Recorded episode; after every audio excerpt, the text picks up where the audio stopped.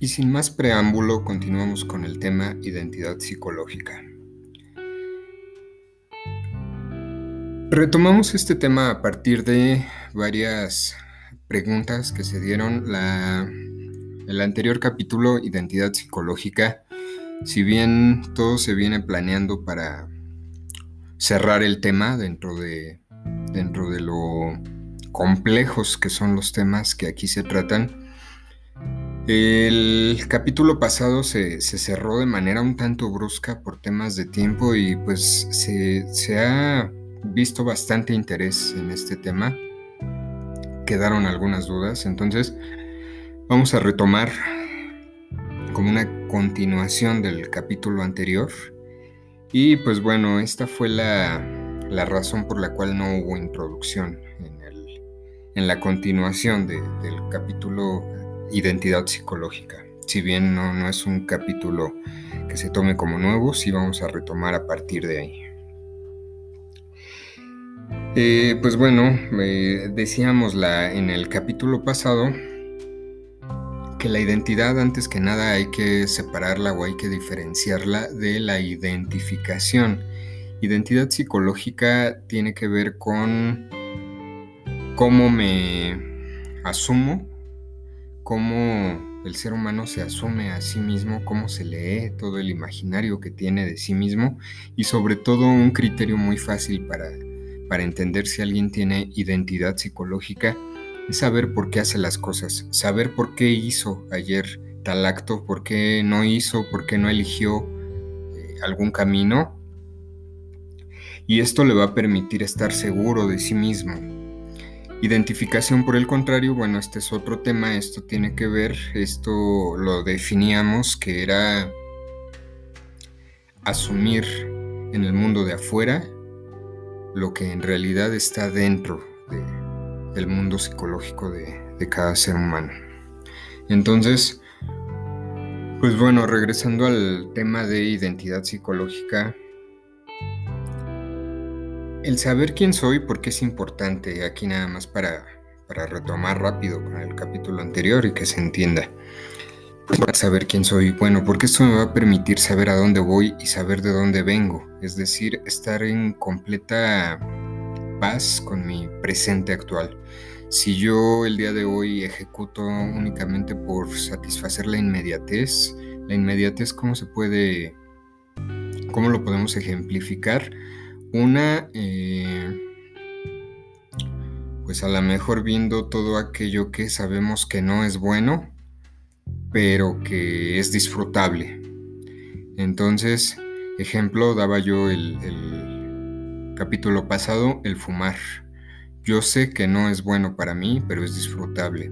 El tomar. Yo sé que no es bueno para mí, pero es disfrutable el drogarme, este, eh, una serie de vicios, pero pueden también ser vicios disfrazados de virtudes. Hay gente que toma como que el trabajo eh, se convierte en su vida y que entonces a partir de aquí, esto sí es bueno y entonces todos me van a admirar. Sí, pero el día de mañana, si lo está haciendo únicamente por esa satisfacción inmediata, el día de mañana se va a quejar de que no tiene una vida familiar tal vez, de que no tiene una vida social, de que ahí es donde nacen las frases tan clichés como aquella de el dinero no lo es todo, el dinero no es la felicidad. Se dedicó al trabajo, se dedicó a hacer fortuna y sin embargo no es feliz. ¿Esto por qué sucede? Pues porque es una persona que no tiene identidad psicológica, no sabe a dónde va, no sabe de dónde viene y en su presente está insatisfecho de su pasado. Entonces, eh, igual mencionábamos aquí que saber quién soy, tener identidad psicológica, es unificar eh, todos los tiempos, los tres tiempos, que es pasado, presente y futuro es como una unión de esos tres tiempos. El ser humano, el ser humano promedio, el ser humano normal, mm, ve, tiene miras a su presente, tiene miras a, satisfacer su inmediatez, pero no tiene miras a entender que lo que haga hoy, el día de mañana va pues va a pagarlo, va a tener que enfrentar esas consecuencias. Ejemplo, usted se quiere casar, usted quiere tener una novia, usted quiere vivir acompañado, bueno, esto va a tener consecuencias por algunas otras, eh, bueno, consecuencias tanto negativas como positivas, vamos a llamarlo así, entre comillas. Es decir, bueno, pues eh, voy a tener que sacrificar mi individualidad si yo quiero vivir acompañado, pero al mismo tiempo voy a liberarme de la soledad. Entonces, bueno, todo tiene consecuencias. El, hacer una elección implica renunciar a otra. Si alguien sabe quién es y tiene esta identidad psicológica clara, no se va a quejar el día de mañana, va a estar satisfecho con su presente y entonces no, no va a haber ese, ese sabor de insatisfacción, ese sabor de, de que algo falta en la vida de que no se hizo lo que, lo que, se, lo que hubiera salido mejor. Esto es una ilusión. El, piénselo usted siempre, o no, no, no siempre, pero es muy común que se idealiza, por ejemplo, la pareja que no se, con la cual no se acabó, con, con la cual no se culminó, o sea, con quien no vive usted, con quien no se casó, etcétera. En el trabajo lo mismo, quien, vive, quien lleva ya años de trayectoria en algún, en algún trabajo, sobre todo de esos trabajos que son rutinarios, lo mismo, está pensando en qué hubiera pasado si hubiera emprendido aquel negocio que quería, aquel proyecto, aquel sueño. Esto es una ilusión. ¿Por qué se piensa así? ¿Por qué el cerebro piensa así? Porque lo que no se llevó a cabo no hay manera de comprobarlo y entonces se idealiza. En cambio, lo que ya se tiene, pues si la gente no sabe quién es, no sabe por qué tomó esa elección, entonces se va a ver únicamente lo malo. En el trabajo pues se va a ver eh, ese aburrimiento de la rutina, ese esa fricción de diario lo mismo, lo mismo, y entonces empieza a ver todo con el lado negativo. Lo mismo en la pareja. Si usted eligió una pareja y tuvo en aquella época la posibilidad de, de, cambiar la vida, ya sea no haberla tenido o tener a otra persona igual, el cerebro ilusoriamente se engaña. Entonces, pues es importante concientizar esto para evitar, imagínese la gente que llega a 80 años y que llega con este sabor de boca eh, de que pudo haber tenido una vida mucho mejor. Esto arrastra frustración, esto va a arrastrar una... pues una un peso psicológico, hay una, masa de contradicciones en lo que hizo, pero en lo que quiere y en lo que siente y en lo que habría querido. Y esto no es más allá que una ilusión, insisto. ¿Cómo podemos desvanecer esta, estas falsas ilusiones que el cerebro se, se juega a sí mismo y que esto arrastra el sentir? Pues bueno, eh, la identidad psicológica precisamente. ¿Qué pasa si yo me caso? ¿Qué pasa si yo emprendo ese proyecto, el, cual es mi sueño? Y lo hago desde, desde ambos lados de la balanza, es decir, desde lo que puede salir bien, que obviamente voy a trabajar y voy a hacer lo posible para que todo salga como quiero, pero también está la posibilidad desde lo que no puede salir bien y que a lo mejor pues no lo voy a lograr a la primera y lo voy a lograr a la segunda o a la tercera vez pues esto implica enfrentar también esta, esta consecuencia negativa o no tan positiva, entre comillas. Si yo lo tengo consciente no me va a pesar en el momento en que lo tengo que enfrentar. Ponía yo el ejemplo de, de fumar. Si alguien fuma con completa conciencia, no va a estar el día de mañana que quizá le dé una enfermedad. No va a estar el día de mañana llorando y sufriendo y lamentándose. La gente que hace esto, que es el 99% de la población, se queja cuando ya ve la consecuencia grave. Entonces, pues esto es un, ser humano que está al mismo nivel de un niño, decía yo en el capítulo pasado, o de un animal, en el cual no tiene esa capacidad de abstracción de juntar pasado, presente y futuro. Y entonces nada más va viendo la vida en el momento que, que la está viviendo. No, no, se da cuenta, no, no, tiene esa capacidad de ver más allá a través de, de los ojos psicológicos. A veces hay un tema importante en, toda esta onda de la religión que desde el punto de vista de Ouspensky y Gurdjieff no se entiende de forma dogmática, no se entiende de forma mágica, sino que se le da una interpretación psicológica. Eh, no voy a contar aquí la, la parábola, pero bueno, tiene que ver con los cinco sentidos a veces los cinco sentidos, a veces todo lo que vemos, lo que sentimos, lo que escuchamos, hay quien se marea mucho a la primera vez que le dicen te quiero, ya se está mareando esa persona, ya está ya está levitando en todo ese, esa sensación bonita que le trae escuchar eso. A veces los sentidos, a veces lo que vemos nos puede estorbar si no tenemos un pensamiento claro, inclusive de nosotros mismos. Piénselo usted. Si en el trabajo de pronto lo adulan, de pronto todo le sale bien, ha dado buenos resultados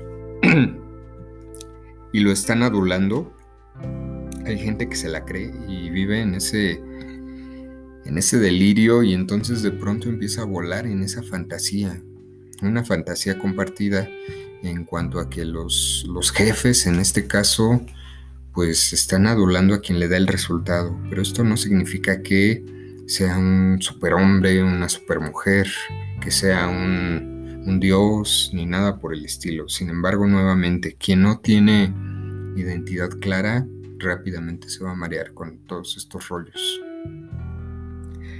Lo mismo, esto tiene los dos, los dos ejes alguien que vuela con cualquier elogio que le están diciendo, pues también va a caer al abismo con cualquier insulto que le digan. Es ahí lo peligroso de no tener identidad. Si yo no tengo identidad, voy a estar como un, como un péndulo de, de izquierda a derecha dependiendo del mundo. Lo que el mundo me refleje es lo que yo voy a creer de mí. Lo que el mundo me diga es lo que yo voy a pensar de mí.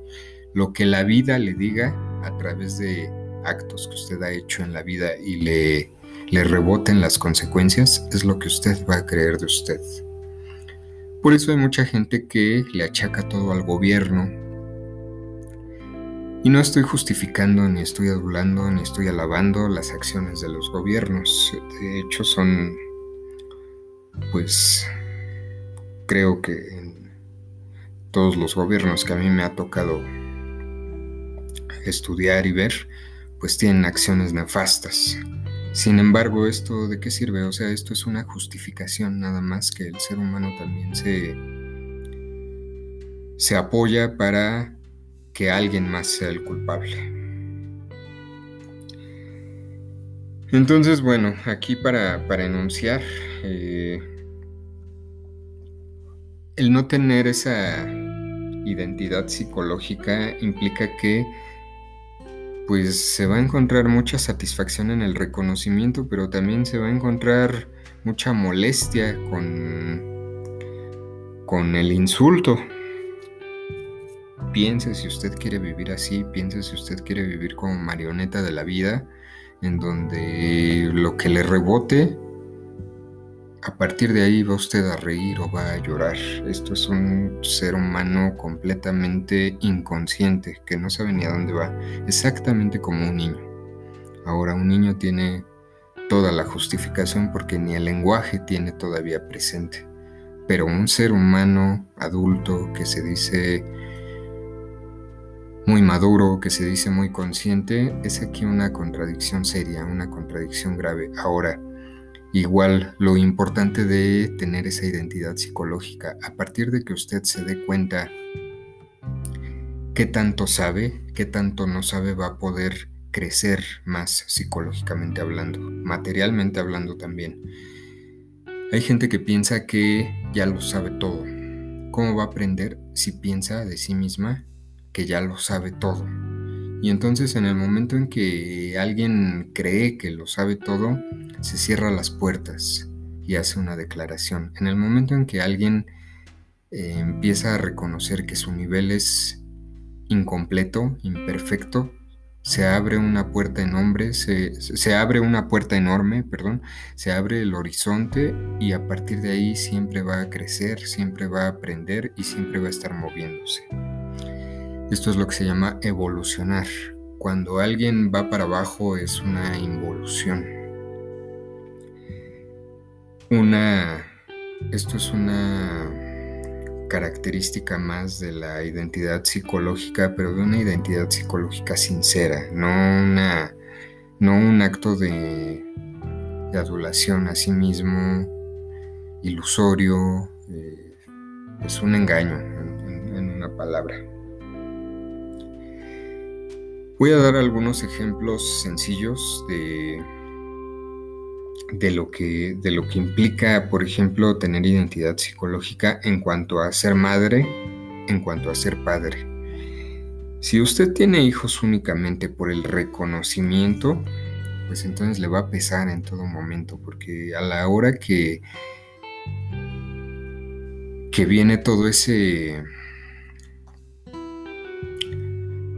pues todas esas loas eh, sociales, todas esas todos esos aplausos, pues usted va a sentirse realizado y va a decir, no, lo doy todo por mis hijos. Eh, igual nuevamente aquí, puras frases clichés, puras, puras frases formatorias.